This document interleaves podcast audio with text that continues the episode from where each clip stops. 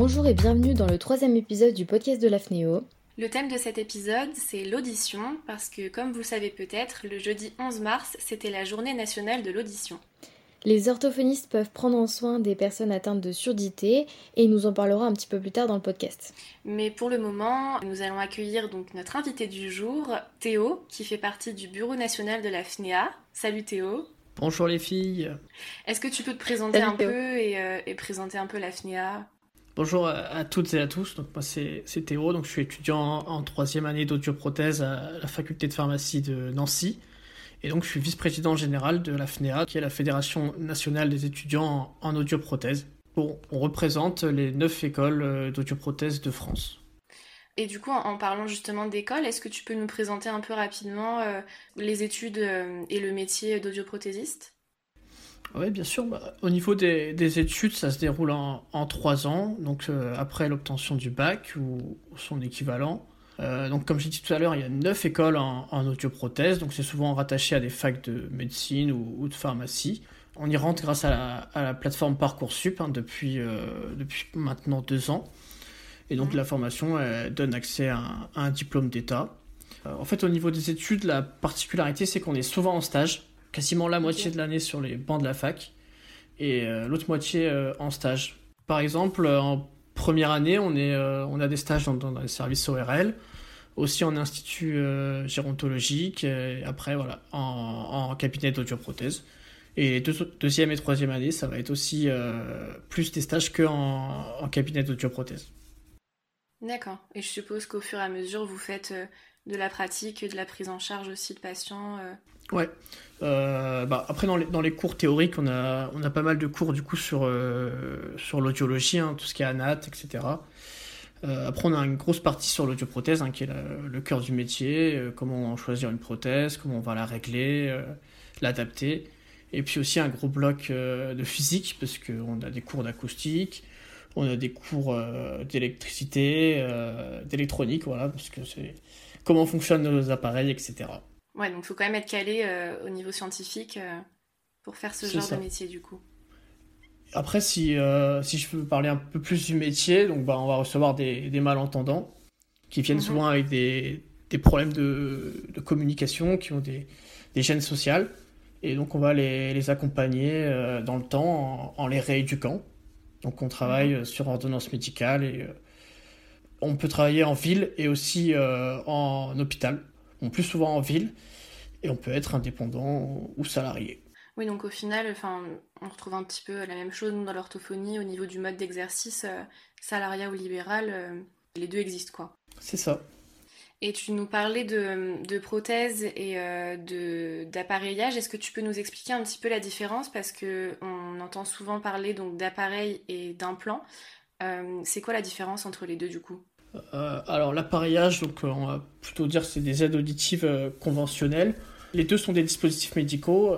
après c'est plutôt l'ORL qui va décider lequel choisir. en fait l'appareillage c'est plus destiné à des, à des surdités légères jusqu'à sévères.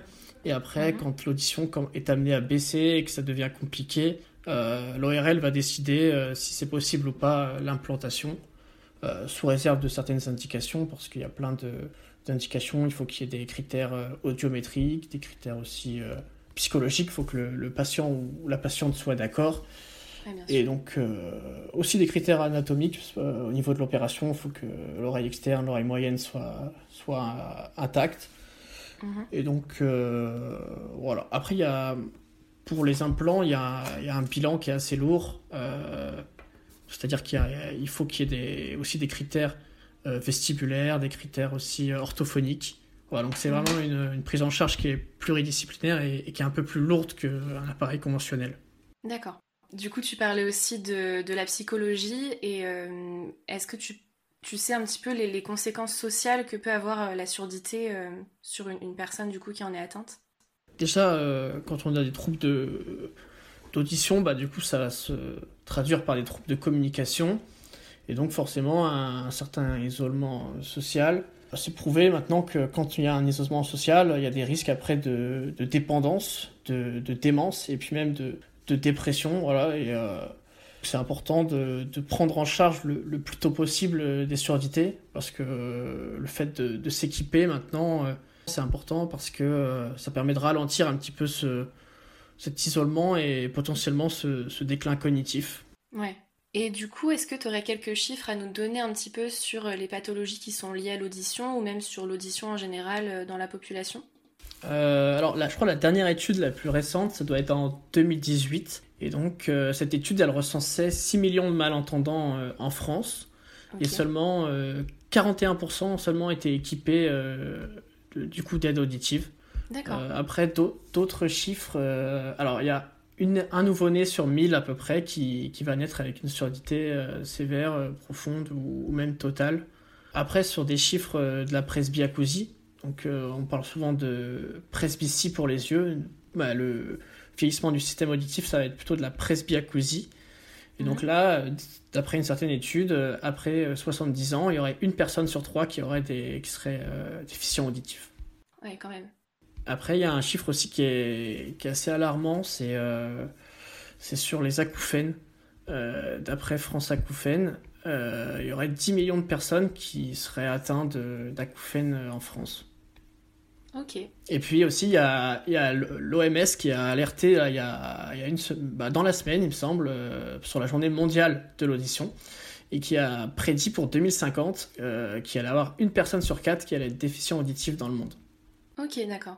Et euh, justement, pour prévenir un petit peu des troubles de l'audition, surtout chez les étudiants, est-ce que tu, peux nous donner un petit peu bah, des méthodes, des outils pour faire de cette prévention? D'une manière générale, il y a trop peu de prévention euh, sur l'audition. Déjà, je pense qu'il faudrait sensibiliser euh, sur le fait du, décibel, en fait. Parce que euh, aujourd'hui, on connaît bien, par exemple, le, degré Celsius. Par exemple, en fonction de là où on est dehors, on va se dire, ah bah là, je pense qu'à peu près, il fait, il fait 10 degrés. Et on va même s'adapter notre tenue vestimentaire en fonction de ça. Alors que pour le décibel, il n'y a pas beaucoup de personnes qui sont capables de dire, ah tiens, dans telle pièce, je pense que là, on est à 65 décibels. Non, Donc il y a voilà, et du coup de s'adapter en se disant ah bah là il faut que je me protège, euh, là il faut pas que je me protège. Et donc c'est vrai que déjà il faudrait peut-être sensibiliser déjà bah, dès l'école primaire ou même euh, dans les lycées, dans les facs sur la notion de décibel, même si c'est certes plus compliqué que le, que le degré. Euh, il y a déjà ça. Après, il y a d'autres d'autres choses. Par exemple, il faudrait sensibiliser sur le fait qu'il y a la réglementation au travail. On ne peut pas dépasser 8 heures d'exposition à 80 décibels. Mhm. Si on suit cette logique-là, euh, en fait, euh, on ne peut pas rester euh, plus de deux minutes en boîte de nuit.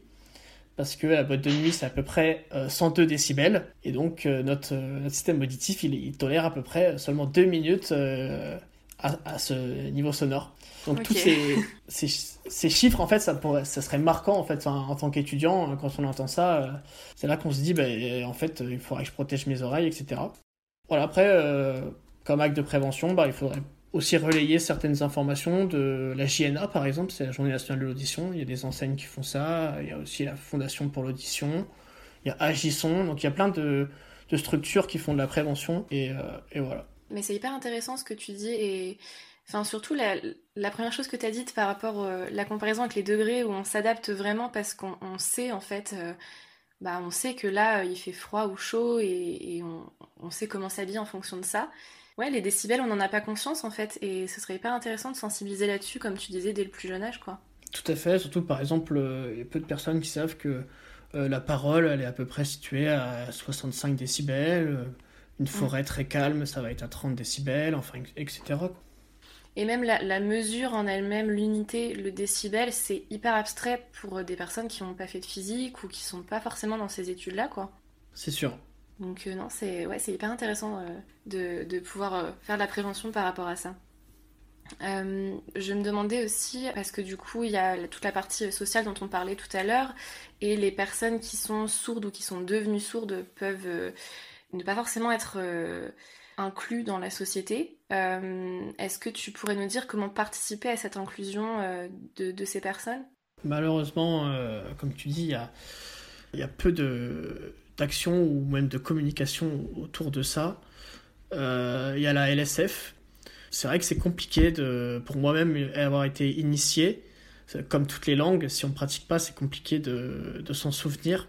Donc il faudrait sensibiliser, je sais, par exemple, euh, quand on rentre dans le, dans, une entreprise, etc., et eh bien, il faudrait qu'il y ait des formations pour ceux qui veulent dans, dans l'entreprise, en LSF par exemple.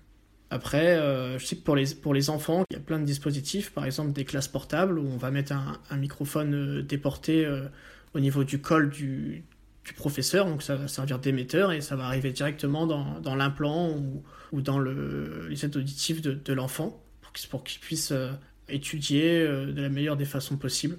Ah, je connaissais pas du tout comme dispositif. Après, je pense qu'il faudrait former davantage d'interprètes à la LSF. Mmh, ben, carrément.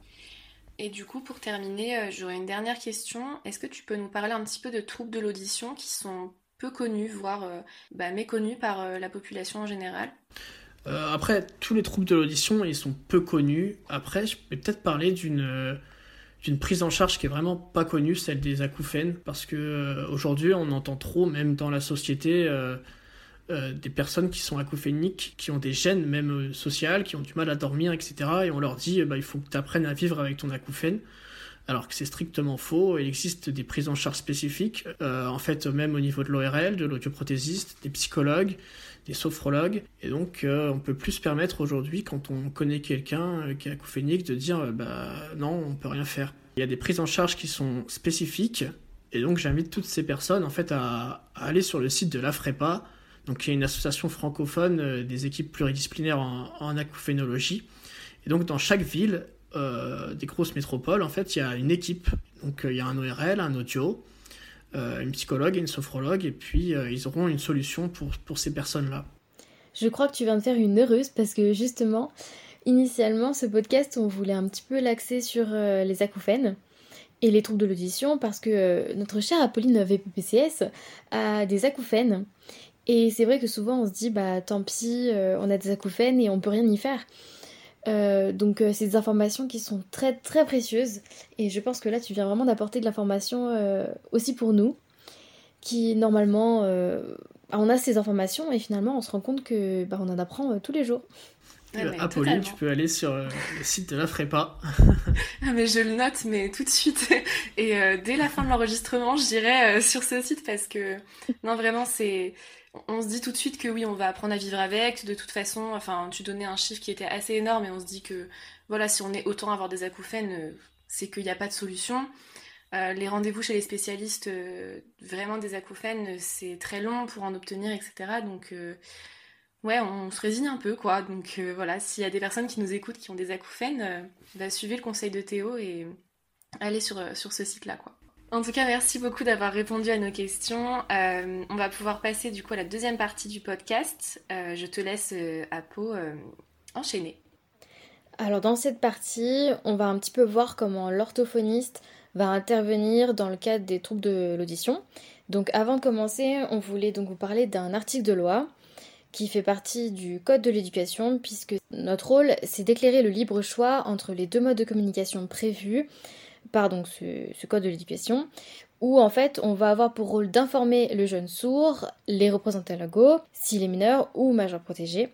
Il faut savoir que donc le, mode de communication adopté par le jeune sourd est inscrit dans le projet de vie, mentionné par l'article R 146-28 du Code de l'action sociale et des familles, euh, après donc un diagnostic constatant les difficultés d'accès à la communication orale et la nécessité du recours à des modalités euh, adaptées euh, de communication. Voilà, j'ai fini pour le topo un petit peu sur les actions euh, légales. Donc, comme nous l'avons dit, l'orthophonie va avoir plusieurs rôles, et notamment un rôle très important pour l'apprentissage de la lecture labiale, avec donc la langue française parlée complétée, anciennement appelée langage parlé complété. Alors il faut savoir qu'en lecture labiale, on peut facilement faire la différence entre un A ou un I, parce que le A va avoir une grande aperture au niveau de la bouche et le I va être petit et tiré. Mais par exemple, entre un gars ou un rat, ou les formes pas et bas, bah là, sans les informations sonores, on ne va pas deviner, juste en regardant la production, euh, quelle syllabe a été prononcée. Et donc là, on appelle ça des sosies labiaux. Et en fait, en lisant sur les lèvres, on ne perçoit que 30% des informations. Et donc forcément, après, pour essayer de pallier les pourcentages manquants, il y a un code qui a été créé dans les années 60 par un médecin américain. Et donc ça s'appelle le cute speech. Et donc quelques années plus tard, ça a été euh, adapté au phonème du français parce qu'ils sont quand même assez différents des phonèmes américains. Et donc avant, on appelait ça le langage parlé complété, LPC.